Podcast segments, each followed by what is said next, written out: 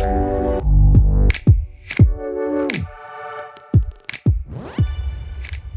大家好，欢迎来到零零制造所，我是灵魂制造师零零。还记得上一集和大家分享了升学的经验谈吗？那经过那一集之后，让我想起了自己从小的求学过程，所以今天想要来和大家聊聊关于我的求学过程。那大家对儿时的记忆，不知道有没有包含上学啊、补习或是上才艺班等等？那我自己回想了一下，我自己真正第一个上课的地方，其实是在一个舞蹈教室。那那时候其实我才三岁。为什么会到那个舞蹈班来上课？主要是因为那时候妈妈带我去看她一个朋友的女儿上课。那那个舞蹈教室教的比较不同的是。它不是教街舞或是流行舞蹈，它跟大众舞风比较不同。那小时候的我就觉得那些大姐姐们跳舞的时候好漂亮，好好看，就很单纯的，没有其他理由或原因，只是觉得她们跳舞很漂亮，所以回家就跟妈妈说我也想要学。那那时候我妈妈也没有任何一丝的顾虑，也没有拒绝，就直接帮我报名了。然后还记得每一次下课回家，身上都还穿着舞衣的时候。我就会跑到电视前面，简单的表演一些动作给我奶奶看，就是想要跟她说我会跳这个舞啊，然后想要炫耀一下。那时候奶奶她最喜欢看我扭屁股，对，就单单一个扭屁股的动作，我奶奶都会说我扭得很好啊，跳得很棒。那其实我觉得对于一个小朋友来说，很简单很简单的称赞，或是很简单很简单鼓励，就是一个继续做下去的动机。那一跳呢，就跳到了现在，大概十八、十九年的时间。嗯，现在回想起来，还真的蛮久的。那曾经我的梦想还是一位舞者哦，就是太喜欢跳舞了，太喜欢做这件事了，想到想要把它变成一种职业，或是一个人生可以继续一直持续做的事情。那这个梦想持续到了国中哦，就是持续到了一个蛮大的年纪。所以其实这个梦想不是那种小时候的空想啊，或小时候的童言童语。接着就上了幼稚园，那也可能是因为我是老大，就是第一个小孩嘛。那妈妈也希望能够让我接受比较好的教育。那妈妈也很重视语文能力这个部分，就像是很多父母都会说，孩子不能输在起跑点一样。所以那时候就选了一个全美的幼稚园。我的个性属于比较外向啊、大方、活泼的那个类型，所以在第一天上学的时候，我反而是很期待、很开心的。那我也印象很深，那时候有一个小朋友，他一到学校的时候就哭得很惨，就是想要找妈妈、想要回家、不想要上学这样。那我居然安慰他说：“不要哭啊，上学很好玩啊什么的。”但其实我根本就没有上过学，我居然跟他说这样的。对，那时候就让我印象很深，然后也让幼稚园的老师印象很深，就一直到长大还有在见面的时候，就是聊天谈到都还会再讲起这个蛮有趣、蛮好笑的过程。全美的学校，顾名思义，就是从一到学校到放学回家前都要讲英文，然后每个班都会有个外师跟一个中师，中文则是安排成一堂中文课。然后还记得那时候，因为上课都要讲英文，然后小朋友嘛，就是大家都会比较皮、比较 幼稚，就是比较没办法遵守一定的规矩。那还记得我们都会偷偷跑到厕所去讲中文。上厕所嘛，就是同一个时间大家一起去上厕所，然后我们几个小女生就会躲在厕所，然后一起用中文聊天啊，或是趁机可以讲一点中文。那还记得那时候老师都会偷偷在。厕所门口等我们，都会听我们有没有偷讲中文。对，就是一个还蛮有趣、蛮酷的经验。然后在寒暑假的时候，也都会办一些成果展。然后老师会拿一本租服装的书，然后让我们去挑我们想要的衣服。就当然是在一定的范围内，然后给我们挑我们想要穿的衣服啊，或是想要扮演的角色这样子。那时候觉得幼稚园的时光好长哦。可能是因为没有寒暑假的关系吧，所以就觉得幼稚园是一个很长很长的时光。然后慢慢的、慢慢的、默默的，也就上了小学。那其实还蛮怀念国小的百褶吊带裙制服。我们的制服算是国小中数一数二漂亮的，我自己觉得啦，就是简简单单的，然后很利落。但运动服的话就蛮普通的，然后冬季的更是嗯 很有活力。对，那以上就开放大家投稿留言一下自己的国小制服或运动服好了，大家一起来回味一下。嗯国小的时候我补了一个画画的启蒙课，因为爸爸妈妈其实都是设计相关的行业，所以他们对于艺术格外重视。那在这边，老师会提供各式各样的材料让我们玩，然后让我们去摸索。当然，每一个课程都会有一个题目或者方向，但是老师不会局限我们的想法或是做法，让我们可以尽情的发挥啊，然后做自己想要做的事情。那在这边也得到了很多启发，那大概也就造就了我现在常常能天马行空想象的原因吧。我个人是觉得绘画的启蒙老师是一个很伟大、很厉害的职业，所以也很谢谢这位老师的存在，所以我现在才可以嗯这么自由自在、这么大方的去展现我自己的想象。那在三四年级的时候，经过甄选，选上了学校的合唱团。合唱团的话，每天的早自习都会练唱，因为我们学校的合唱团在国小算是小有名气的一个合唱团。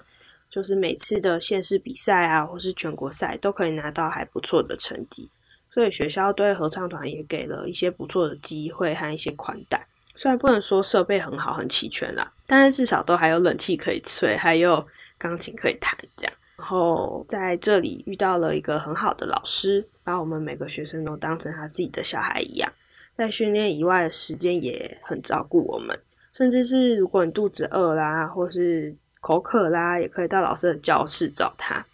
然后还记得老师啊，他都会在教室泡咖啡，所以他都会放一些冰糖。然后老师都会拿那个冰糖当做小糖果、小奖励一样给我们吃。小朋友就会很开心，小朋友就还是小朋友这样。那也因为老师的关系，加上合唱团的风气啊、气氛都很好，所以大家很团结，也很有向心力。我自己是觉得是一个很温暖的地方。那毕业那年的暑假，大家还一起回学校帮老师欢送，准备了一个惊喜的歌曲给老师。虽然不知道学校的合唱团还有没有继续举办，但是真的是国小一个很大段的回忆。那另一大段的时光，就是在补习中度过喽。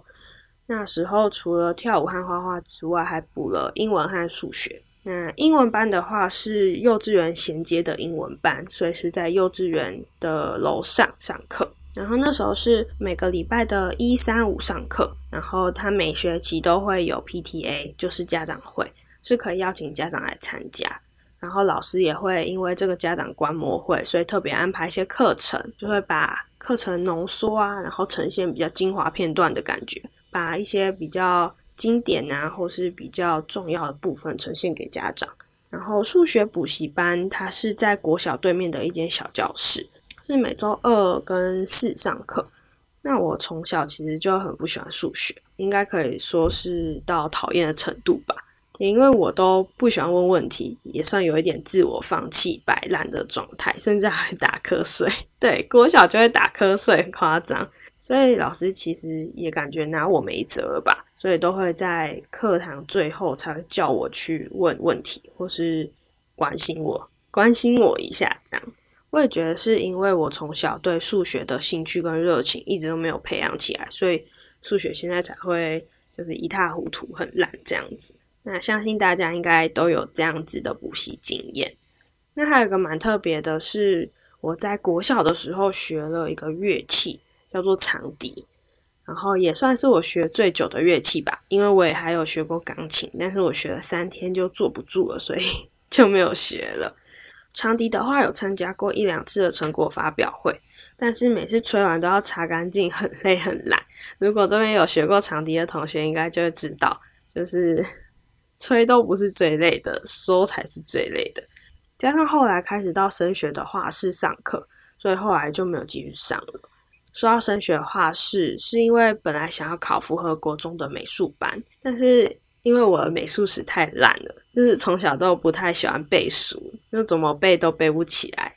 可能是我不够认真、不够努力吧。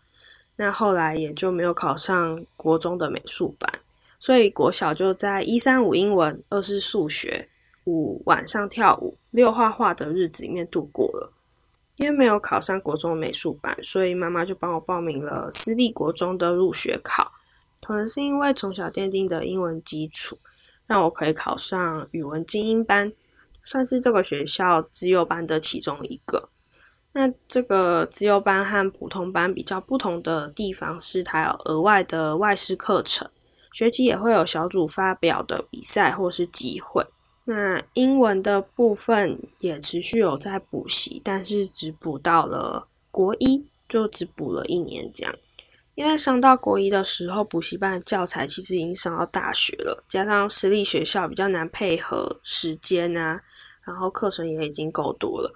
所以就停课，没有继续上了，反而是开始上数学和物理的家教。那数学和物理的家教是和国小一个青梅竹马一起上的家教。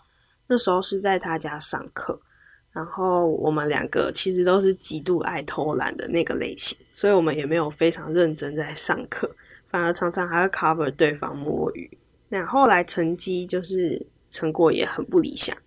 然后他妈妈刚好认识了一个新的老师。所以我们就一起换了一个家教，也开始改在博朗咖啡上课，就没有在家里上了。然后那时候就改成一对一，不是一对二。那时候我都会偷偷跑到厕所偷懒，然后划个手机啊。更夸张的是，我上一对一家教可以上到睡着哦，一对一哦，还可以睡着，真的超夸张的。可能写题目写写，然后不小心度骨，手就停了嘛，就握着笔停了，然后老师就知道我睡着。就拿他自己的笔来敲我的笔，然后就是叫我起床，不要再睡了。这样，反正我就是很不喜欢数学，不管是上一对一、一对二还是补习班，我就是很讨厌。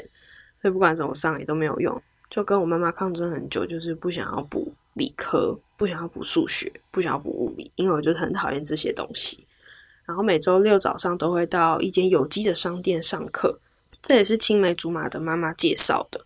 但比起作文，应该称为读书会。大家会一起阅读一篇文章，或是书的某个章节，然后再发表跟讨论，最后写出新的感想。那读书会不能说绝对有帮助，但是或多或少在阅读和写作上有一些学习，所以是一个蛮不错的经验和体验。后来是直接从国中部直升高中，所以在国三的时候，其实都在玩。就是各种校外活动啊，骑脚踏车啊，营队啊，直升班竞赛啊，就是各种你想得到的，我们都玩过，很疯，很充实。会考的时候，直升的同学都是在可以交卷的时间最快交卷的，就大家就直接交了冲了，然后其他同学都抬头然后看傻眼，应该觉得你们怎样啊，放牛班吗，还是什么的？反正就是 我们就很疯这样。在高中的时候呢，就是我是很认真的在玩社团，康复啊、社联啊，样样来，只要可以玩的，我肯定都很认真。但也在美术方面下了很大的功夫，因为我们学校有普通科跟高职，但是高职只有资讯和基础，所以我是普通科，那也只能每天跑去美术教室，主要是麻烦，主要是为了要参加学生美展啊和一些美术相关的竞赛比赛。然后就不停在画画、构思啊，自己摸索软体等等。那这边应该就会有人觉得，嗯，怎么可能？爸妈不是设计相关行业嘛？怎么可能自己画、自己摸索？爸爸妈妈应该都帮忙吧，什么的。但真的，他们真的一点都没有帮到我，因为在他们那个年代，很少用电脑软体，就是才刚开始学而已。加上我自己的个性是属于不喜欢问爸妈的那个类型。就像如果你爸爸妈妈是老师，那你在学校的问题可能也就不会想要让爸爸妈妈知道，也不会想要请教他们，大概是这样子的意思。所以除了美术老师以外，也就真的没有人可以帮我了。真的很感谢那时候帮助我很多又很有耐心、脾气有一百分的胖达老师，真的是我一辈子的恩师。那高三开始就是抱佛脚的读书，但同时也在准备数科考试。每周三和六就是要去美术的升学画室上课，然后每个礼拜画两张图。集训的时候就是从早到晚的密集训练，虽然真的有够累，身体都感觉不是自己的，但还是推荐有需要的同学一定要去升学画室咨询看看。因为画室不只会教你画画，或是考试的应对，还会教你作品集的概念啊和作品的准备。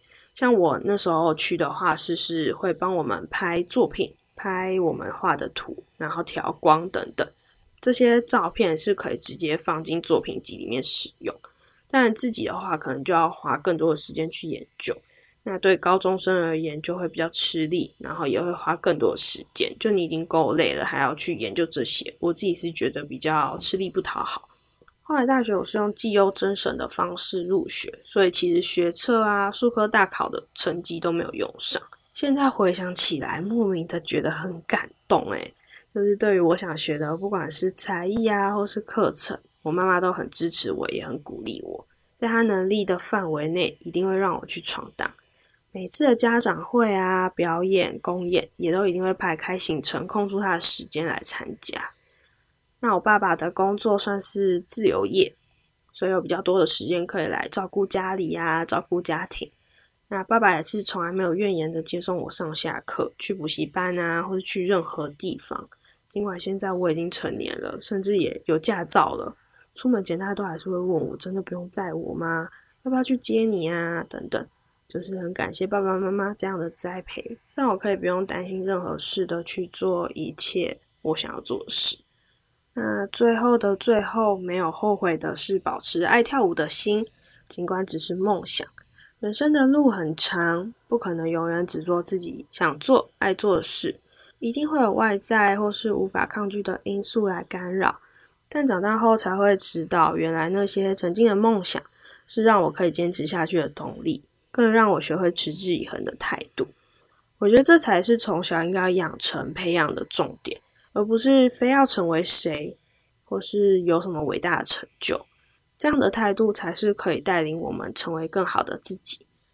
那今天的分享就到这边喽，欢迎投稿留言，IG 私讯我你们想知道什么，我会在每集中替各位解答哦。追踪零零 S 底线 T U D I O 零零 Studio，陆续都会有新的更新哦。明明制造所会在每周二早上六点进行更新。如果喜欢的话，再帮我下载、订阅加五颗星的评价哦。我们下次再见喽，拜拜。